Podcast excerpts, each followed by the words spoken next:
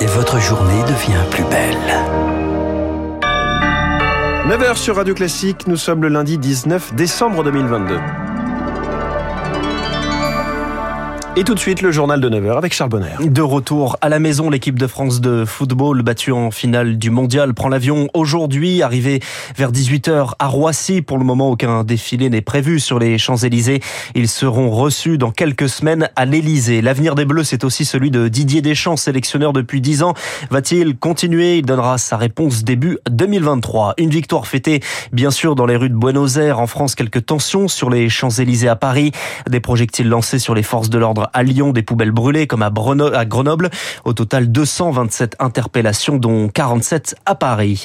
Emmanuel Macron était hier dans le stade au Qatar. Il part aujourd'hui pour l'Égypte sur le porte-avions Charles de Gaulle, traditionnel Noël avec les troupes armées. Il se rend demain en Jordanie pour un sommet sur l'Irak. La fin d'une brouille diplomatique avec le Maghreb. La France annonce un retour à la normale de la politique des visas avec l'Algérie. Ah, c'était déjà le cas depuis plusieurs mois pour la Tunisie et le Maroc. Les restrictions de visas imposées face au blocage des autorités locales sur le rapatriement de leurs euh, nationaux présents en France sous obligation de quitter le territoire. Elle doit aboutir à un éventuel changement de la loi. La Convention citoyenne sur la fin de vie définit 10 enjeux prioritaires parmi lesquels les formes extrêmes de souffrance psychique. Les 200 Français tirés au sort y travailleront à partir du 6 janvier. L'Europe s'entend sur une réforme majeure de son marché du carbone, la fin des quotas gratuits d'ici 2034 et une baisse progressive des émissions. Plusieurs secteurs vont progressivement être concernés. Le maritime ou encore les vols aériens intra-européens. Les discussions continuent à la COP 15, la réunion internationale sur la protection de la biodiversité.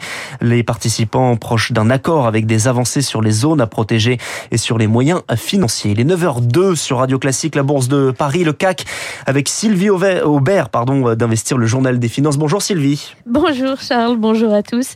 Eh bien, après un repli hebdomadaire de 3,4% qui a ramené le CAC 40 sous les 6500 points, eh bien la semaine débute euh, sur une note un peu plus tranquille, plus 0,3%, 6473 points. Les principaux indices à Wall Street ont terminé dans le rouge vendredi, et ce pour la troisième séance consécutive. Les grandes banques centrales ont certes relevé leur taux d'intérêt de 50 points de base au lieu de 75, mais elles ont souligné que le combat contre l'inflation n'était pas terminé. Il va se poursuivre en 2023, beaucoup plus longtemps que prévu, et c'est ce qui a fait remonter les rendements obligataires et provoquer des prises de bénéfices sur les actions. Les marchés redoutent que cette restriction monétaire provoque un atterrissage brutal des économies. Les dernières données mensuelles des PMI en Europe et aux États-Unis ont d'ailleurs montré une nouvelle contraction de l'activité. Sylvie Aubert, Investir pour Radio Classique. Merci beaucoup Sylvie Aubert, c'était la bourse sur Radio Classique, il est 9h03.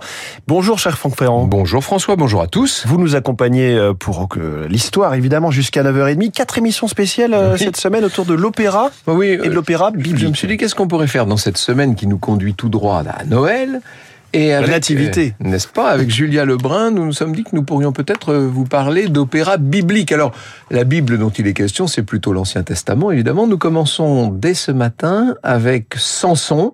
Et l'opéra référence, c'est le Samson et Dalila de